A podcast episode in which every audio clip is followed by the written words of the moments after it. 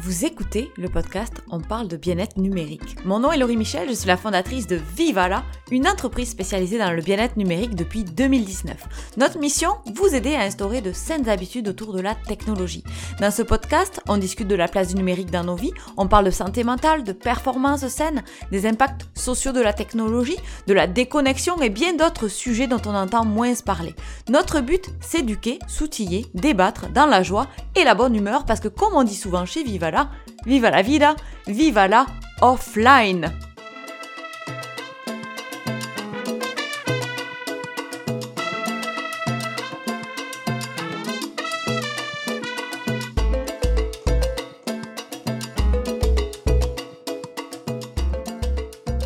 Il y a quelque temps, j'ai pris une grande décision pour mon temps, mon stress, ma paix intérieure j'ai quitté le fameux groupe famille sur WhatsApp.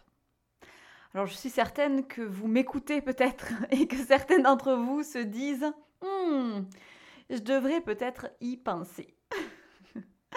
Alors je vais vous expliquer le chemin par lequel je suis passée pour prendre cette décision.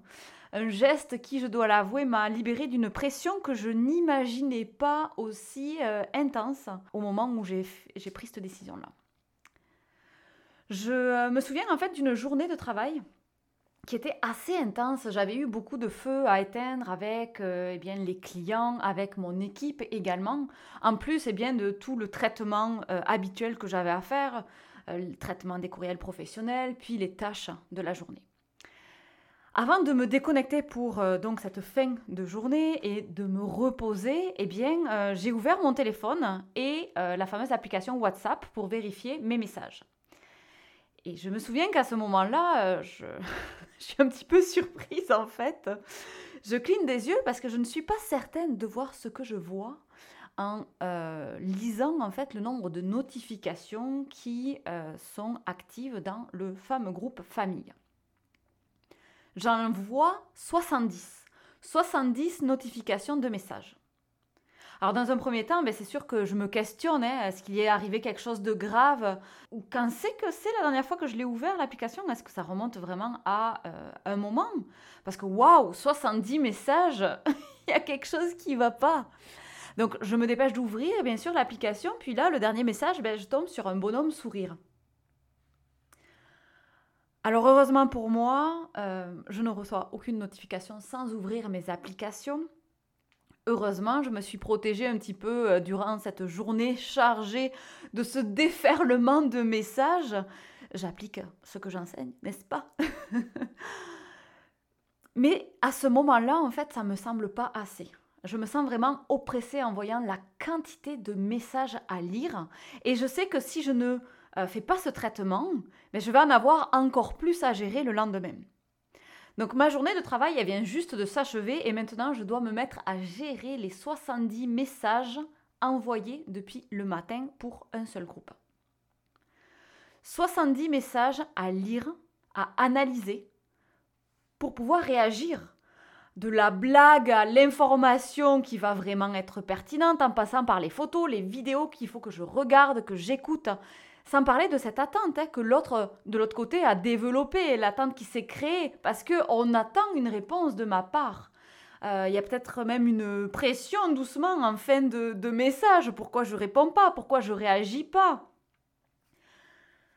Alors c'est un petit peu trop pour moi. Euh, j'en pouvais plus, je dois vous l'avouer, de devoir rire sur commande, être désolée, contente, m'émerveiller, prendre parti pour euh, je sais pas quel comportement euh, scandaleux. Et tout ça, en fait, dans une journée et presque tous les jours.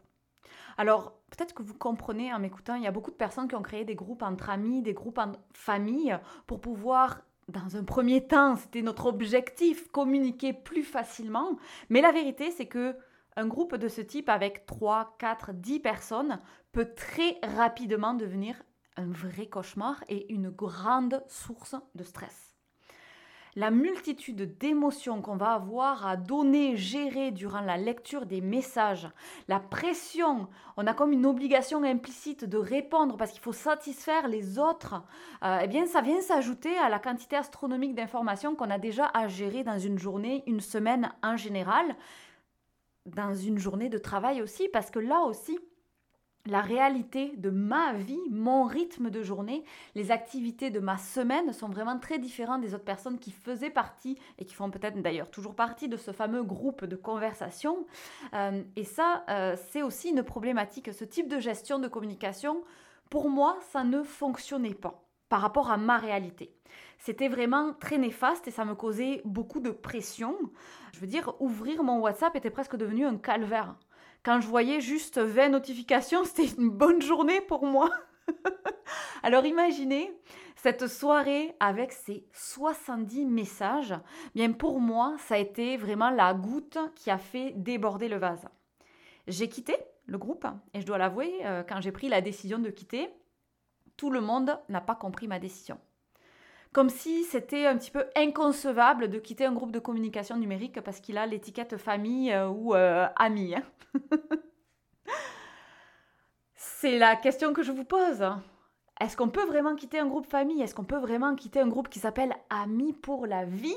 Je pense que c'est important de se rappeler que quand on quitte un groupe virtuel, eh bien, vous ne quittez pas les personnes qui le composent c'est un groupe pour communiquer.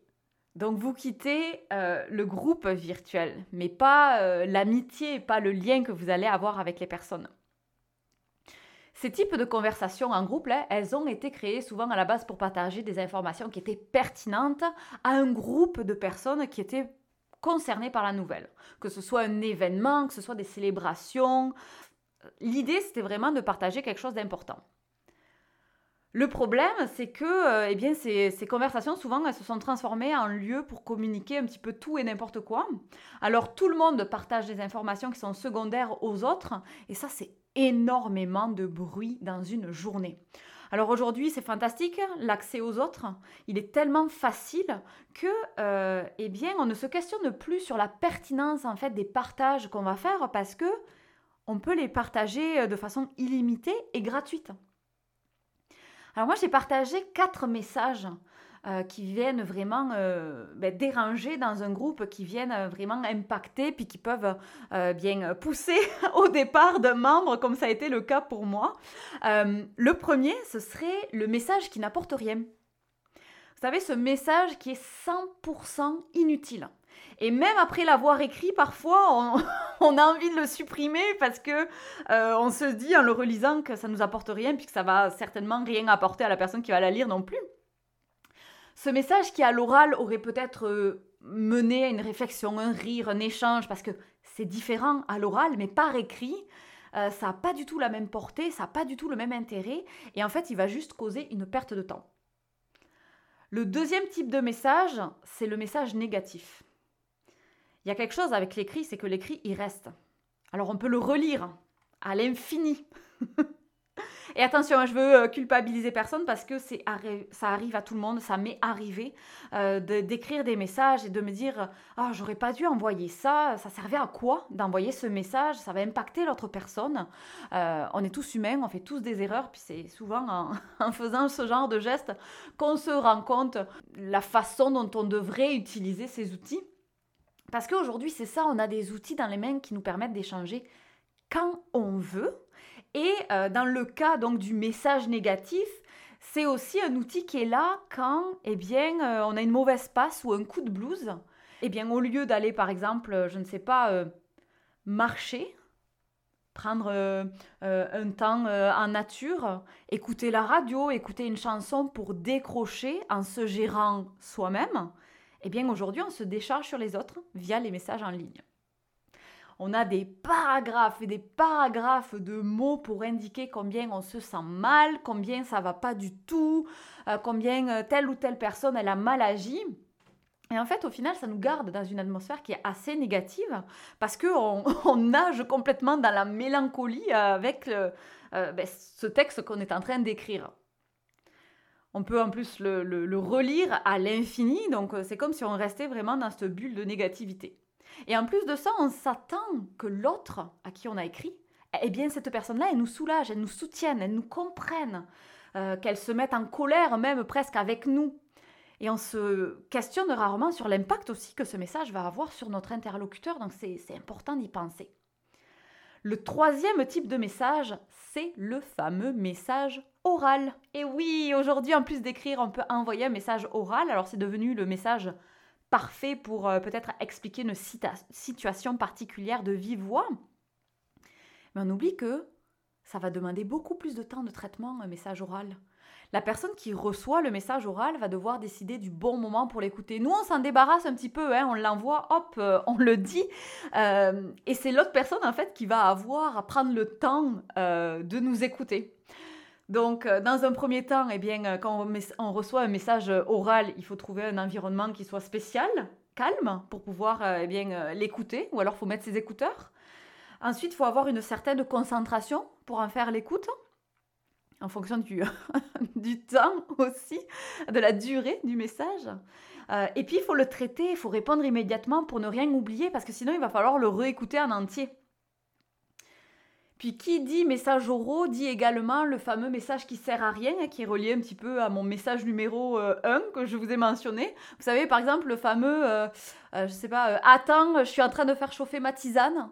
Euh, je vais t'expliquer la situation après si tu veux bien. Puis ça, rien que ça, ça vient de prendre euh, plusieurs secondes à la personne qui s'est peut-être mis euh, dans un environnement calme pour l'écouter en pensant que c'était important, confidentiel, intime, puis en fait qui se rend compte qu'elle vient juste de perdre du temps.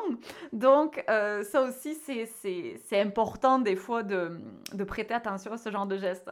Et enfin, la quatrième, donc le quatrième type de message pour moi, c'est la fameuse conversation qui est complètement hors de contrôle. Admettons, votre journée commence magistralement bien quand tout à coup, vous ouvrez la conversation de groupe et c'est le dérapage. Une phrase a été mal comprise par écrit et ça génère une avalanche de messages, d'émoticônes, plus ou moins sympathiques d'ailleurs. Alors c'est ça, écrire, c'est vraiment très différent de euh, avoir une conversation de vive voix. Il n'y a pas de tonalité, il n'y a pas de sourire, il n'y a pas de ponctuation comme on va avoir dans la voix, ce qui peut entraîner pas mal d'incompréhension, d'interprétation et au final mener avec, euh, ben, vers des tensions en fait qui vont être complètement euh, inutiles, en fait qui auraient pu être évitées. Une autre chose aussi que j'avais observé de par ces euh, conversations en groupe, c'est que en fait quand on se voyait, on avait moins de choses à se dire. C'est comme si la conversation en personne devenait moins riche. Parce qu'à chaque moment où euh, eh bien, on se partage une information dans le groupe, eh bien, quand on se voit après et qu'on veut reparler de cette, euh, cet échange-là, eh bien, en fait, ça se transforme à Ah oui, tu me l'as envoyé, je sais. Sauf que dans le groupe, des fois, l'information, elle peut être coupée, elle peut être partagée à moitié. Euh, mais une fois qu'on a dit la fameuse nouvelle, la personne en face de nous, elle perd un peu l'intérêt à en connaître toute l'histoire. Pourtant, c'est l'histoire qui fait aussi euh, l'importance de cette nouvelle, le suspense, les, expériences pour indiquer le chemin pour arriver euh, euh, à cette nouvelle. c'est ça qui va rendre l'histoire croustillante, la nouvelle croustillante, c'est l'histoire. Et les conversations, elles deviennent un petit peu des conversations de surface avec ces conversations qu'on a en groupe. Ces outils de communication qu'on a, ils nous permettent de dire ce qu'on a fait à chaque minute de la journée et ironiquement, ils font en sorte qu'on échange moins. Une autre chose un peu épuisante aussi, c'est le fait que la conversation avec les groupes sont sans fin. Avant, on prenait le téléphone pour avoir euh, un appel de vive voix, on discutait, et euh, je trouve qu'il y avait un moment vraiment satisfaisant dans cette situation-là, c'était le fait de raccrocher. Alors non, hein, je ne veux pas dire que l'appel n'est pas plaisant, euh, il l'est, il l'est, on entend une voix comme je le mentionnais, c'est agréable, on réagit en direct, on rit ensemble, il se passe vraiment comme une connexion avec la personne. Mais je parle plus du geste de raccrocher pour le sentiment de satisfaction qu'il apporte. Quand on a passé un moment avec la personne au téléphone, qu'on a échangé, c'est comme un geste qui va mettre fin à l'échange. Donc chaque personne va pouvoir poursuivre son activité sans frustrer l'autre personne parce que tout a été dit et euh, ça va même peut-être nous amener à penser à l'autre personne, à repenser la réaction qu'elle a eue par rapport à telle ou telle nouvelle, euh, les mots qu'elle nous a dit, puis ça peut aussi euh, ben, réchauffer un petit peu le cœur. Alors je me suis heurtée quand j'ai décidé de quitter le groupe à des moi j'ai pas le temps de téléphoner. Alors je vais vous inviter à réfléchir avec moi. Combien de temps cela vous prend d'écrire un message, de l'enregistrer si c'est par euh, message oraux, l'effacer, le refaire? Combien de temps vous euh, passez sur Netflix, sur le téléphone? Vous avez le temps. La technologie, je, trouve, hein, peut nous rendre un petit peu individualistes et un petit peu paresseux par moment. Parce que oui, se téléphoner, c'est faire un compromis pour, dans un premier temps, trouver un moment ensemble? Et c'est aussi, eh bien, être à l'écoute de la personne avec qui on va partager ce temps. C'est échanger à tour de rôle. C'est prendre du temps pour l'autre comme lui prend du temps pour nous. Alors je vais vous poser la question, est-ce que vous passez encore des coups de fil? Ou euh, peut-être avez-vous peur de la conversation orale et spontanée? Comme si vous perdiez un petit peu le contrôle de vos mots hein, quand c'est euh, de façon instantanée Ce comportement, il a même un nom, hein. on appelle ça la téléphonophobie ou la fameuse peur de téléphoner. Ça se soigne, ça se travaille. Faites-moi signe si vous avez besoin d'aide. Alors, mais je vous vois, vous vous demandez certainement, bon, et puis ce départ de ce groupe euh, famille, comment ça s'est passé, comment ça se passe? Alors, après avoir euh, annoncé que je décidais quitter le groupe famille, j'ai dans un premier temps essayé d'expliquer ma réalité l'impact que le groupe avait sur moi par rapport à mon agenda, par rapport à mon rythme de vie. Je ne me suis pas vraiment étalée là-dessus euh, parce que ça m'appartient. Euh, j'ai pas demandé aux autres euh, de comprendre, j'ai demandé aux autres personnes de me respecter, de respecter le choix. Le plus important ensuite à mes yeux, c'était d'expliquer comment communiquer avec moi et d'indiquer que bien sûr, je reste joignable. Et aujourd'hui, je peux vous dire que je n'ai plus de panique en ouvrant mes outils de communication. Euh, j'ai également des échanges qui sont beaucoup plus intéressants avec mes proches parce que la majorité du temps, soit on se voit en personne, soit on s'appelle pour discuter. Et oui, on prend du temps, ça, on va peut-être avoir un appel de une heure, mais il va être tellement riche, ça a vraiment transformé nos échanges. Euh, on a aussi développé comme une, impatience en fait à l'idée de prendre de nos nouvelles ce qui était presque réservé à, mes années euh, d'adolescence, j'ai envie de dire. On a recommencé en fait à vraiment euh, s'impatienter, c'est ça, de, faire un appel. Alors qu'avant, ça devenait presque comme une corvée en fait. Oh, c'était encore un traitement de messages à faire. Si je peux vous donner euh, un petit conseil, ce serait de regarder si vous vous sentez oppressé par un groupe de discussion en ligne. N'hésitez pas à en parler et agissez. C'est correct de ne pas faire comme tout le monde et d'indiquer votre limite. Il n'y a aucune obligation et il existe bien d'autres façons de rester en contact. Une simple conversation de groupe. J'ai une amie qui a décidé il y a quelques mois de quitter Facebook et donc Messenger par la même occasion on arrive quand même à se communiquer très bien, on se voit régulièrement et nos échanges en sont que plus riches. N'hésitez pas à ouvrir la conversation. Puis si vous avez peur de manquer quelque chose, venez discuter avec moi. je peux certainement vous aider avec ça. Euh, n'hésitez pas à partager cet épisode autour de vous parce que je suis certaine qu'il va parler à de nombreuses pressions et qu'il va également aider les personnes à ouvrir euh, une sorte de, réflexion autour de cette pression des fois qu'on s'impose à rester euh, sur un outil numérique parce que tout le monde fait pareil, parce que c'est comme ça aujourd'hui on a tous le choix euh, de décider comment on veut être rejoint, comment on veut euh, discuter, échanger, communiquer. Bonne journée à tous et puis on se voit la semaine prochaine pour un nouvel épisode. J'aurai une invitée. Euh, ça va être super intéressant, j'ai bien hâte de vous la présenter. Merci d'avoir écouté cet épisode. Je vous retrouve mercredi prochain pour de nouvelles aventures. Je suis toujours curieuse de savoir ce que vous pensez du sujet qu'on a traité aujourd'hui, alors n'hésitez pas, vous avez nos coordonnées dans la description. Vous pouvez venir partager vos impressions. Vous pouvez également laisser des étoiles et des commentaires à propos de ce podcast, partagez à votre entourage parce que ça nous aide à diffuser nos réflexions sur cet enjeu sociétal qu'est l'hyperconnectivité, la déconnexion, bref, la gestion du numérique en général. Moi, je vous dis vive à la offline, à la semaine prochaine.